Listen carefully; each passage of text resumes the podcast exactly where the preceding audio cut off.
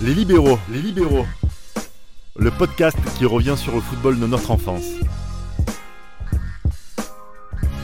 Les libéraux, le débat culture foot.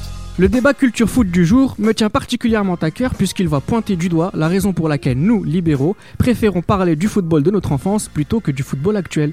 Quelle est la différence entre le beau jeu et le niveau de jeu?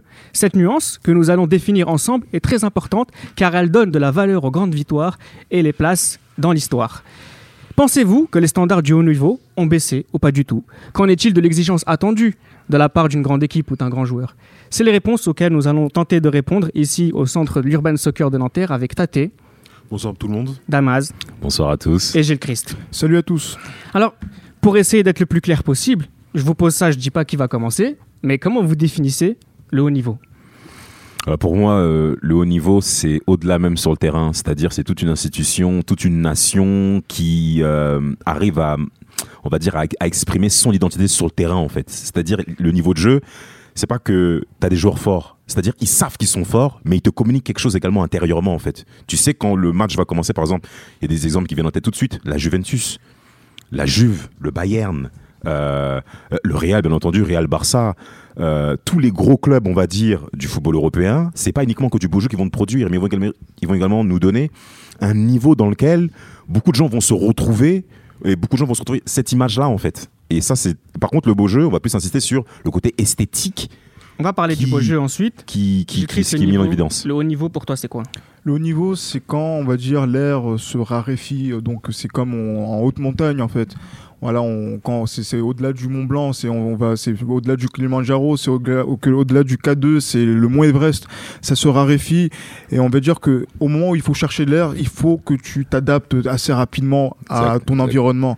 Et cet environnement-là, c'est le haut niveau. Pour le football, c'est quelque chose qui fait que on est parmi, on est entre gens qui sont parmi les meilleurs de leur profession. Exact. Et donc dans ce dans cette euh, dans cette ligne là, quand vous êtes dans une compétition, que vous êtes en quart de finale, en demi-finale ou en finale d'une compétition continentale ou mondiale, on est entre voilà, on est dans une caste qui permet de définir ce qu'est le haut niveau. Exactement. Et donc dans ce, à ce ni- à ce niveau-là, les contrôles sont parfaits.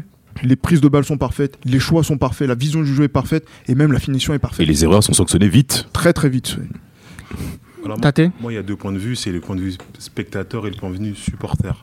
Pour moi, il y a deux points de vue, c'est supporter et spectateur. Donc, supporter, c'est par rapport à ce qu'on nous annonce dès le départ et comment ça se traduit sur le terrain. Donc, exemple, s'il y a un entraîneur qui a une méthode A, comment elle va se traduire sur le terrain? Et en tant que spectateur euh, lambda, c'est les déchets, bon, les des techniques qu'il y a dans les équipes, et vraiment me mettre aussi dans la peau du, du, du- de l'entraîneur en me disant que voilà, qu'est-ce que cet entraîneur a essayé de mettre en place sur le terrain.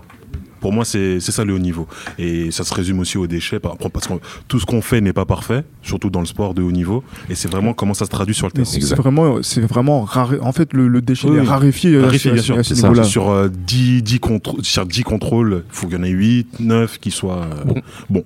On peut justement on peut parler notamment des grands défenseurs qui ont tous été éliminés quelque part, mais le taux d'élimination qu'ils subissent est plus faible, notamment pour des hommes comme John Terry, Fabio Cannavaro en un se contre remettre de ça aussi Et, et- et exactement la capacité à se remettre de l'avant malgré le fait que Exactement. mon numéro 9 du soir m'a éliminé salement, mais je repars ça. encore au front. Justement, parce que peut-être que sur 12 duels, t'en gagnes 11, t'en as perdu un, mais on va se souvenir du duel que t'as perdu. Exactement. C'est ça le haut niveau en fait. Alors que maintenant, on va peut-être que là, on va, on va dire qu'on va essayer de valoriser quoi? Le fait qu'il a, il a raté 11 contrôles et le 12e il a réussi. On va dire que c'est, il y a Non. eu but et on va dire que c'est un B de mec. Alors que non Mais, euh, C'est ça en fait. C'est un peu ça le foot entre guillemets, c'est que après là tu parles par rapport aux défenseurs, mais d'une vision offensive. Quelqu'un qui va rater 12 euh, Face à face. face à face, mais qui va en marquer un qui est décisif pour son équipe, on va plus se retenir euh, celui Son qui a but. son but.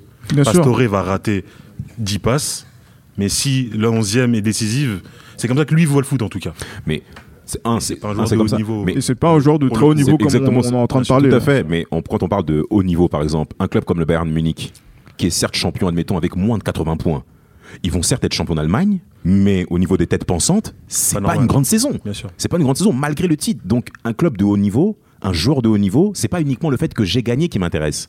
C'est le- l'expression de mon esprit de dominateur. traduit, qui ouais, qui- traduit, exactement, c'est ça qui est intéressant.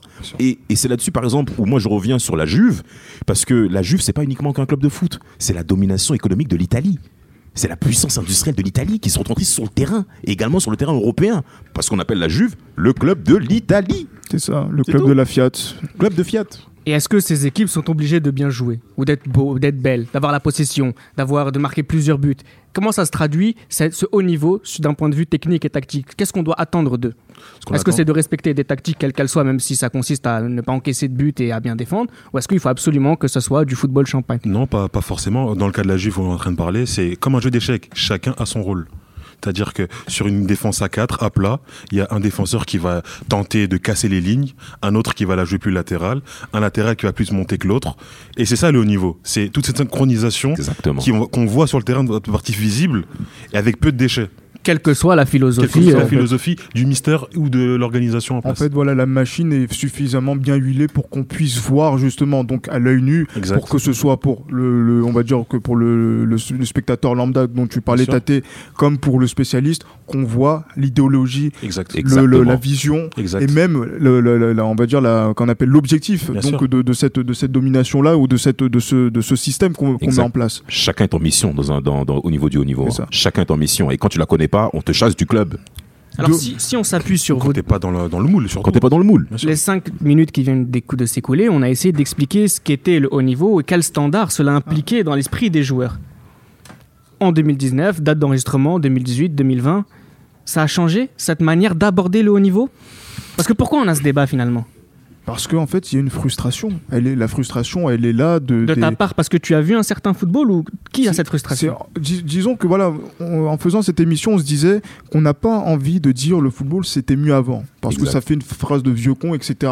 Mais en fait, à froid, quand on analyse les matchs qu'on a qu'on regardait donc euh, à, à l'époque, qu'on regarde les matchs qu'on le regarde aujourd'hui, C'est pas pareil. c'est pas pareil. En fait, on, on tire beaucoup moins d'ense- d'enseignements et on va dire que c'est il y a, y a beaucoup de choses qui aujourd'hui ne défient toute logique en fait. De- par, rapport à la victoire, par rapport au rapport aussi euh, à- Force. à, à l'adversaire, par rapport aussi à l'inv- euh, on va dire euh, face au rapport de force, par rapport au fait que vous êtes mené 4-0 donc un match après vous le remportez 6-1, vous gagnez 3 3-0, vous le perdez 4-0.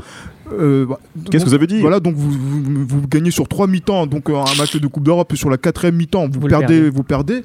On Alors- se pose beaucoup de questions en Alors, fait par rapport à tout ça. Ça, tu vois. ça, les remontadas, disons, parce que maintenant c'est un mot à la mode, mais ça a toujours existé. Ce qui est inquiétant aujourd'hui, c'est que ça arrive très souvent. Beaucoup Finalement, trop c'est souvent. ça. Trop la- souvent. la- la- Trop souvent. Et c'est là justement où il faut remettre en cause, c'est qu'il y a un manque de constance évident au niveau du haut niveau. Un exemple très simple. Si, si on va par exemple sur le Valence de début 2000, Valence qui n'est pas un grand club, mais le niveau euh, que Valence met sur le terrain pour pouvoir rivaliser avec le Bayern, et même en Liga, en gagnant deux Ligas 2002-2004, on se rend pas compte en fait. Valence tire énormément d'énergie pour rester, à ce niveau-là pendant ces 4 à 5 premières années. Et que par la suite, il y a un écroulement. Il y a un. Et cet écroulement-là, pourquoi? Parce que les échecs qu'a connu Valence, ça aurait dû les propulser vers l'avant. C'est ça justement. bon, après, il y a eu aussi euh, ce crack économique qu'a connu Valence aussi. Mais dans l'esprit des gens, on sait que Valence a chuté en termes de notoriété. Et c'est justement ça qu'on regrette aujourd'hui. C'est est-ce qu'on peut tenir sur la longueur? Il y a des gens de l'Ajax aussi, par exemple. Là, Sur la longueur, justement, aujourd'hui, on voit une équipe comme le Real qui a gagné trois Ligues des Champions d'affilée. Ça veut dire quoi? Ça veut dire qu'on n'a aucun renseignement de cet effectif? C'est la raison qui explique pourquoi le haut niveau a baissé? Comment Le- tu peux expliquer, ah, excuse-moi Tate, tu allais prendre la parole, je vais te la donner tout de suite, mais comment tu peux expliquer euh, à nos enfants que ce Real qui est trois fois de suite vainqueur de la Ligue des Champions ne soit pas du même niveau que les autres équipes qui l'ont été une fois ou deux fois de suite euh, Parce par le que passé? selon moi, ça, ça concerne que moi, la demande n'est plus la même. Exact. À une époque, on demandait vraiment de la maîtrise aux joueurs, à une équipe, vraiment maîtriser euh, le temps, maîtriser l'espace, maîtriser l'adversaire, connaître ce que l'adversaire va faire, ses forces, ses faiblesses. Et aujourd'hui, on est plus dans du, pas dans du hasard, mais on est plus dans du sur notre Spontanéité. spontanéité, sur euh, Instantanéité aussi. Exactement, sur les temps forts, faire la différence très vite. Et après, ça, ça joue plus, on va dire, aujourd'hui, ça joue plus mentalement que sur le terrain. C'était la force de l'équipe de, de Zidane. C'est la force de l'équipe de Zidane où on avait vraiment des galvanisateurs, euh, des, des- des gladiateurs de mentaux comme Cristiano, comme Ramos. Ça joue plus à ce niveau-là. Après, ça se dilue sur le terrain plus que sur la maîtrise en elle-même aujourd'hui. Voilà pourquoi euh, aujourd'hui il y a des remontadas, il y a des, euh, selon moi. Surtout, euh, on va dire qu'il y a cet aspect, mo- cet aspect mental en fait qui devait être un facteur qui devait faire basculer en fait euh, les, les matchs, qui maintenant, qui maintenant est un, fac- un facteur qui est devenu de plus en plus majeur. Pourquoi je dis ça? C'est parce que avant, on s'attendait, on, on- on était face à des équipes qui jouaient très bien au football, et qui savaient très bien jouer leur football Le que ce soit le, le- le football de défense, le football de transition, que ce soit le football de possession, d'attaque. Et maintenant, aujourd'hui, on est dans voilà et, donc ce qui faisait la différence entre ces équipes-là, c'est soit la qualité individuelle d'un joueur donc euh, qui pouvait faire ressortir du lot, et surtout sur cet aspect mental qui, à l'usure, pouvait faire euh, la, la La différence différence. entre des équipes qui étaient sensiblement de même niveau. Maintenant, aujourd'hui, l'aspect mental, on- vous pouvez ne pas bien jouer au football, mais sur cet aspect mental, prendre le dessus sur votre adversaire, et ce, en moins de trois semaines. Et c'est pas normal, en fait, que Et- ce soit et comme ça de façon si régulière. Et de plus, il faut également parler également de l'aspect marketing qui va qualifier le joueur, admettons, acheté lors d'un mercato. On va le qualifier rapidement de grand joueur ou de très bon joueur de Sans l'avoir vu jouer parfois. Sans l'avoir vu jouer parce que l'aspect financier, l'aspect marketing aujourd'hui qui est attaqué dans le football, bah, va réduire également cette expertise qu'on attend du joueur de football sur le terrain. C'est ça aussi qu'il faut parler, c'est qu'on on va qualifier certains joueurs de très haut niveau et malheureusement c'est pas le cas quand on quand on regarde l'évolution du joueur sur le Bien- terrain en termes d'intelligence, de réactivité. Hasard. Non. Et bien, de prénom. Je suis désolé. Mais après, moi, il y a des questions que je me pose, c'est que par rapport à l'époque, déjà aujourd'hui, il y a beaucoup plus de matchs qu'à l'époque. Oui, les joueurs jouent cou- beaucoup plus qu'à l'époque. joue énormément. Ils jouent énormément, Beaucoup trop. pratiquement tous les, beaucoup trop. Et ça, c'est ça, c'est un scandale aussi. Là, je suis complètement d'accord. Est-ce que aujourd'hui, c'est- euh, on peut vraiment demander à ce qu'on demandait avant? Parce que Dans à- quel sens mais bah, avant, par exemple, on avait des championnats à 18 clubs, il n'y avait pas de Coupe de la Ligue, il y avait plus de repos, euh, même pour les têtes, c'était beaucoup mieux. oui, beaucoup de plus Aujourd'hui, c'est vraiment tous les trois jours. Aujourd'hui, c'est tous les trois jours. Mais dans cette question de haut niveau, ces joueurs qui jouent autant, ça veut dire que peut-être physiquement, ils sont meilleurs.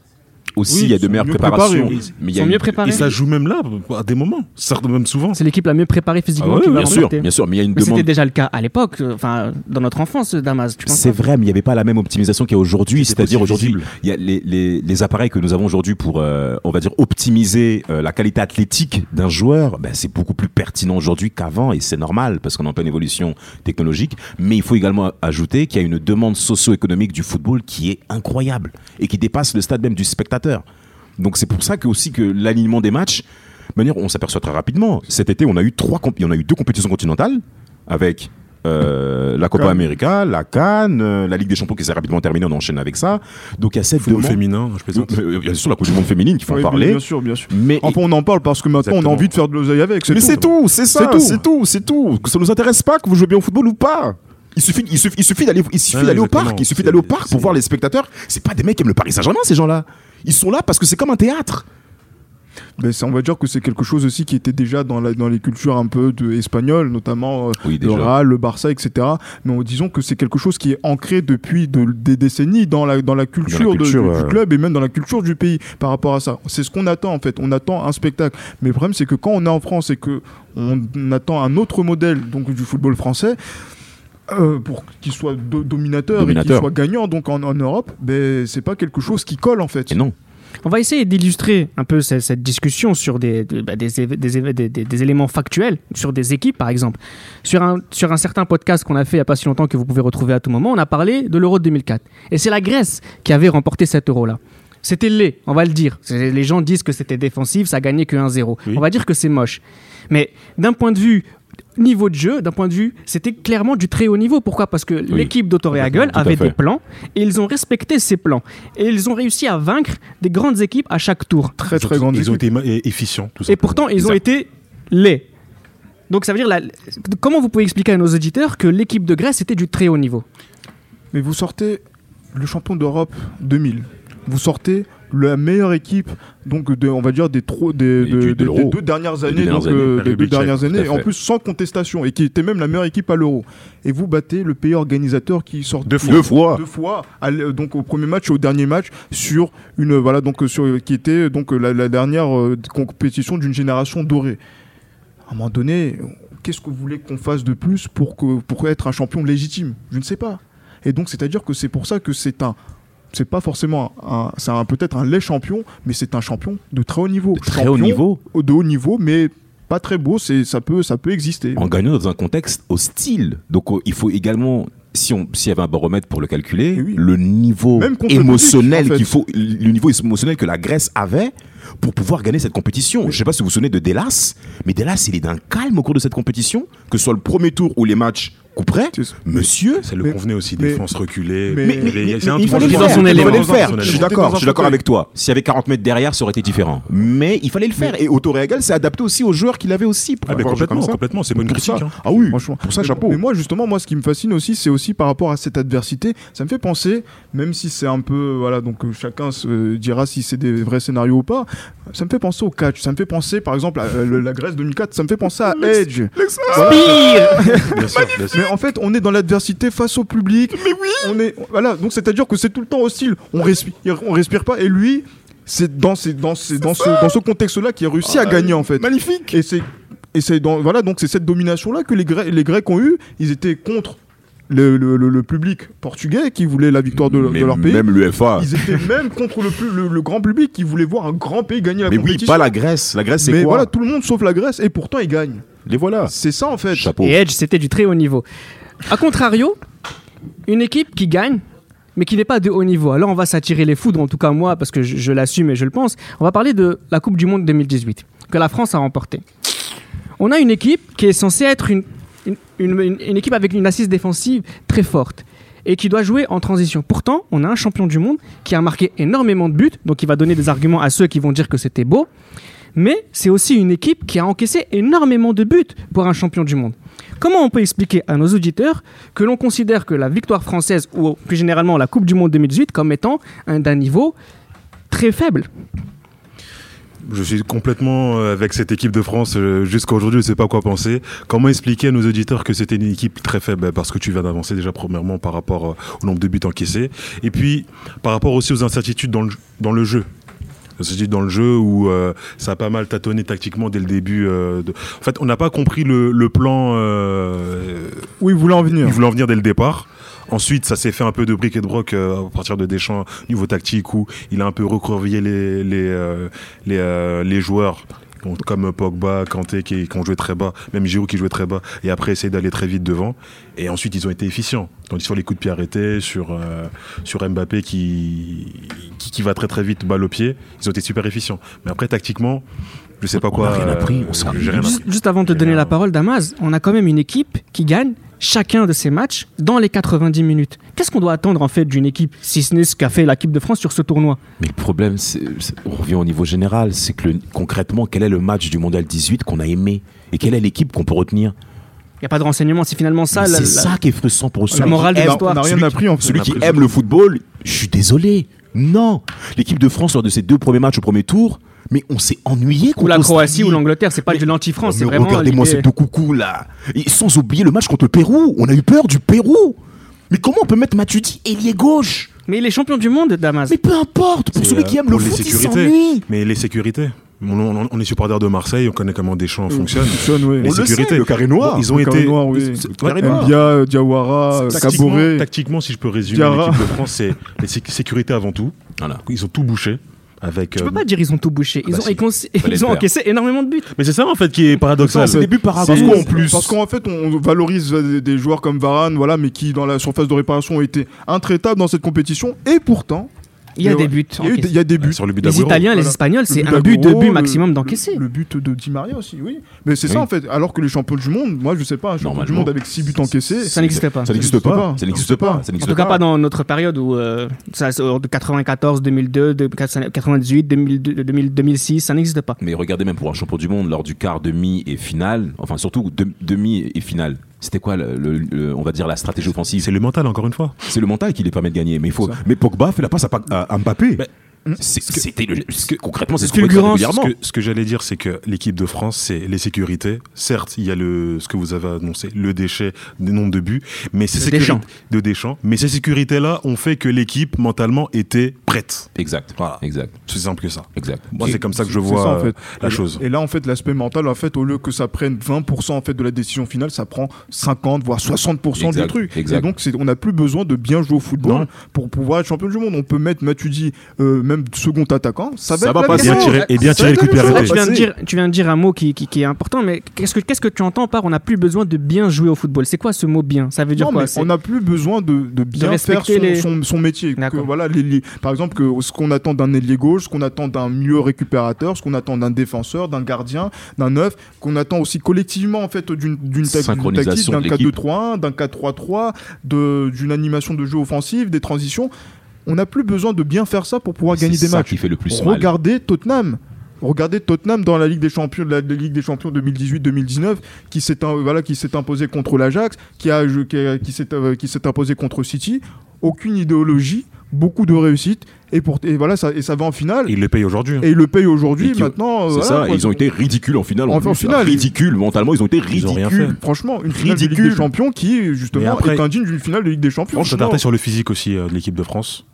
C'est que physiquement, ils ont pris le, dé- le pari de switcher les matchs euh, de, de, de groupe pour être au top à partir des huitièmes de finale. Aussi. Et ça aussi, ça fait la différence par rapport à une équipe comme l'Argentine, l'Uruguay. Euh, on l'a vu contre les, la contre l'Uruguay. Physiquement, c'était des, c'est des- des Des enfants. enfants. On va parler concrètement. Vous vous ennuyez aujourd'hui? Oui, clairement. oui. Clairement, clairement, quand par exemple, je vais vous dire un truc, je supporte le Real Madrid. Et euh, de, de cette époque-là, de, de cette époque-là de 2016, 2017, 2018, j'ai envie de vous dire que là, ces dernières années, j'ai regardé que 20% des matchs du Real. parce que je ne peux pas su- supporter de voir des matchs comme ça. Et je vous le dis, euh, en tout cas nous qui faisons les libéraux tous ensemble, les, les- les personnes que vous écoutez, on a regardé des matchs chaque week-end, tout le temps, on a tout vu pendant quasiment 10 ans. Et aujourd'hui, on ne regarde plus vraiment, Après, je suis ou complètement, moins. je suis pas complètement d'accord avec vous, mais est-ce que après c'est pas à nous de changer ce paradigme-là au niveau mental de, de nous-mêmes? C'est-à-dire, est-ce qu'on doit faire le switch que nous, on a connu le foot où la technique primait sur tout, et aujourd'hui c'est le physique et le mental qui priment sur. euh, Oui, mais, mais le problème, c'est que nous, on va percevoir ça comme étant une régression. Ah mais je suis complètement d'accord avec ça. Et donc, c'est est-ce que nous, est-ce que nous on peut pas faire ce, ce switch-là? Mais les personnes qui gèrent le libéraux, c'est des- Ah, mais on aspire tous à progresser en fait, que ce soit pas uniquement que dans le cas du libéraux, c'est même dans la vie de tous les jours. On aspire, on a fait 6 sur 20, on aspire à faire 8 Mais et demi. progresser dans la vie aussi, c'est de faire des switches euh, mentales. C'est vrai, ah, et se réadapter en fonction de son environnement. J'aimerais, rebondir sur le switch mental que Tate nous demande de faire. Tout à fait. Mais quand on a vu le football dont on parle par- dans les libéraux, c'est nous demander de baisser une barre d'exigence. Non, de Notre voir barre- autre. En fait, de. Non, oui, vas-y. Excuse-moi de te couper. Vas-y, je t'en prie. C'est juste de changer de champ. C'est-à-dire que nous, on a vraiment connu la, technique, la maîtrise. Bon, voilà. Euh, Vulgairement, la technique, la maîtrise, et aujourd'hui, c'est le mental et le physique. Parce que Avant tout. concrètement, concrètement, il y a une époque, on s'amusait en classe à faire la liste des meilleurs attaquants, des meilleurs gardiens de but, des meilleurs milieux défensifs. On pouvait en sortir 10. 10 gardiens de haut niveau qui ne me, défoi- qui ne me déçoivent pas avec mon regard de, de- de- de- de libéraux. Quand je dis libéraux, j'entends toutes les personnes qui se Sûr. reconnaissent dans notre génération. hein. Bien sûr. Je, je- je n'arrive plus à trouver des, des- des- des- des gardiens de haut niveau. Les défenseurs centraux, qui sont vraiment ceux qui ont dominé notre football durant clair. notre enfance. Cannavaro, Nesta, il y avait des hauts, ils avaient des bas, mais c'était, on pouvait en citer 15. Normal. Des défenseurs centraux aujourd'hui qui sont quasi parfaits du début de saison à la fin de saison avec un titre au bout. Il y en a un, deux maximum, et ils changent deux, ouais. d'année après année. ça, 1-2. 1-2, ça varie. euh, Pareil pour les attaquants, j'en parle pas parce que ça. ça va blesser des personnes. Quand on fait la liste des attaquants de haut niveau à une que, époque. euh, Parce que quand on va encore parler de Neymar pour dire qu'on a baissé nos exigences, bon voilà, c'est ça. Je suis d'accord avec Sans compter Lewandowski. Sans compter Lewandowski en Ligue des Champions. plus personne ne confirme. Plus personne ne confirme comme Drogba a Il confirmé. on a 30 ans, ce monsieur. Franchement. Il a mon âge. Non. Non, mais Je c'est. suis pas sûr qu'il a plus de 30 buts en Ligue des Champions. Non, mais non, ça là, c'est là, on est. Il a plus de 40 ans, Lewandowski. Lewandowski, ah ouais en de termes de, en 40, termes de, en termes de nombre, voilà, on fait- voilà aussi un aspect sur lequel il faudrait qu'on revienne, c'est que maintenant, on ne, voilà, donc maintenant on compte les buts et on ne fait que les compter, on ne les, pèse, pèse plus. pas, bien sûr. et maintenant, après, face à, face à l'histoire, face aux statistiques, on est, on est très dé- tributaire de ça. Par exemple, on a fait des duels. Par exemple, on a fait un duel, par exemple, sur euh, euh, Rui Costa Deco. Quand vous voyez les, les- les- quand on voit donc l'influence qu'ils ont eu sur le jeu et quand vous voyez leurs statistiques, je suis désolé, il y a un monde. La meilleure saison de, de- la saison où Deco est meilleur joueur donc en Coupe d'Europe, en championnat, il fait 28 matchs, 2 buts. C'est Donc ça. c'est-à-dire et C'est donc ça. là maintenant quand on regarde ça, on va dire ouais c'est une merde. Ouais, c'est une merde. C'est ça le problème. Et c'est ça le problème alors qu'on voit pas ce qu'il y a derrière. Non. Et alors que maintenant il faut, il faut que les statistiques viennent corroborer un niveau du jeu. Peut-être que c'est ça aussi cette euh, cette, cette, euh, politique du chiffre et cette politique de la de la quantité. Du foot. Cette NBAisation du foot. Exactement en termes de, de statistiques, en termes de, de, de- C'est bien que tu parles. de, très bien que tu parles de de Santana clean sheet, de tout ça, oui, de Opta. Clean sheet, clean sheet, Oh, exactement. Combien de mecs aujourd'hui se, se dérivent vers le basket NBA parce que il y a cette espèce de hype, euh, on va dire. Mais Après, c'est différent. C'est parce que la NBA aussi, bon, pour en avoir parlé avec des gens qui ont fait ce switch-là du foot à la NBA, c'est au niveau de l'attrait. C'est-à-dire que le suspense qui est en NBA n'est pas dans le même dans le foot. Dans le foot, aujourd'hui, on, va, on connaît le champion d'Allemagne, d'Italie, euh, parce que- c'est un peu ça, de France. et qui regroupe aujourd'hui les meilleurs clubs aujourd'hui européens en termes de football. On a qui ils sont pratiquement tous regroupés aujourd'hui. Ouais. Le Bayern, le Real, le Barça. Il y a plus cette, euh, on va dire cette diversification en termes de très bons joueurs de Où football. il y avait la. Corogne, y Valence. la Corogne, Valence. Bien qui- sûr. Où t'allais là-bas, c'est- tu savais que t'allais souffrir. Le Barça s'en souvient très bien. Donc, Très très bien. ouais. Où tu perdais à Vicente Calderon pour le Barça, Tranquille. où tu perdais à Ori Azor pour euh, Ouais, le. Real Le Madrid. Real très longtemps aussi les pauvres. Aujourd'hui, Alors que maintenant, oui, c'est comme une lettre à la, à la poste, oui. Quelqu'un qui, quelqu'un qui apprécie le football d'aujourd'hui, concrètement, le football n'a quasiment jamais été aussi populaire en termes de- d'argent donné Ah, à- totalement. Ça. euh, les- Même en termes de scénario. hein. en termes de scénario, en termes de, personnalités qui sont suivies sur les réseaux sociaux, euh, c'est pas anodin que Ronaldo soit la personne, euh, tout, euh, tout domaine confondu, qui est la plus suivie aujourd'hui sur les réseaux sociaux. Le football n'a jamais été aussi populaire. Pourtant, euh, je sais pas, j'ai l'impression que ils ont beaucoup plus de pression, ils ont beaucoup plus de, de- de- de difficultés. Oui. À- à- à- et ils, ont, ils ont besoin de confirmer ces joueurs-là. Donc euh, ça reste quand même des joueurs qui sont mentalement de haut niveau. Parce qu'ils sont obligés, n'importe quelle erreur va les détruire. Moi, j'ai le meilleur exemple en tête, c'est celui de Boateng. Une fois qu'il est tombé face à Lionel Messi, on l'a plus jamais reconnu. Alors qu'il fait un très très très bon match de c'est incroyable. Il, fait, un, il fait un très bon match ce soir-là. Et même au-delà de ce match-là, il fait deux saisons. Je crois qu'il finit meilleur joueur euh, allemand de l'année 2016 en plus. Il a déjà Euh, fait une bonne finale de Coupe du Monde déjà contre Messi. de- déjà. de- C'est ça. 2014 il a déjà. tout donné ce jour-là. Tout, tout, tout. magnifique. On va bientôt finir sur ce podcast. Je vous pose deux dernières questions. Est-ce que c'est plus facile aujourd'hui? Je dirais pas que c'est plus facile. Disons que par rapport à leur niveau, c'est toujours aussi compliqué d'être, de devenir un grand joueur et d'être un joueur de, de- haut niveau. Mais après, est-ce que maintenant, est-ce que on doit avoir moins de qualité pour, pour, pour arriver à ce, pour arriver à ces standards? Je pense que oui. Et dernière question. Aujourd'hui, un garçon ou une fille qui aime le football de 18-19 ans, elle prend du plaisir à regarder le football, Bien sûr. finalement. Bah, parce que c'est sa génération. Il y a du spectacle, il y a Du des remontadas. Quand dans euh, une seule Ligue des Champions, il y a deux ou trois remontadas d'affilée, Non, C'est- pour elle, c'est génial. Pour lui, génial. Même pour le spectacle en lui-même et même pour- surtout pour les pour le- les souvenirs que va garder l'enfant. Il va grandir justement avec cet aspect-là en se disant. Certes, il y a eu 0,4, mais je peux remonter aussi. Ça forme les gens, ce genre de concept-là mais- aussi. Mais ça forge le règne de l'indiscipline. Et là, je, là on peut- c'est vrai. Je dirais même le règne de l'indiscipline et le règne de du en fait, désordre. de, du désordre et de quand on en fait de plus lutter contre par exemple dans le foot quand une équipe a un temps fort l'équipe qui subit souvent craque et ça ça favorise le règne du voilà on résiste plus on Désintégration Allez, mentale. voilà. on s'en fout, on s'en allez, fout on on, encaisse et voilà Désintégration mentale. c'est c'est c'est c'est plus il y a ça aussi ouais. C'était Les Libéraux, un podcast produit par Sport Content en partenariat avec Urban Soccer.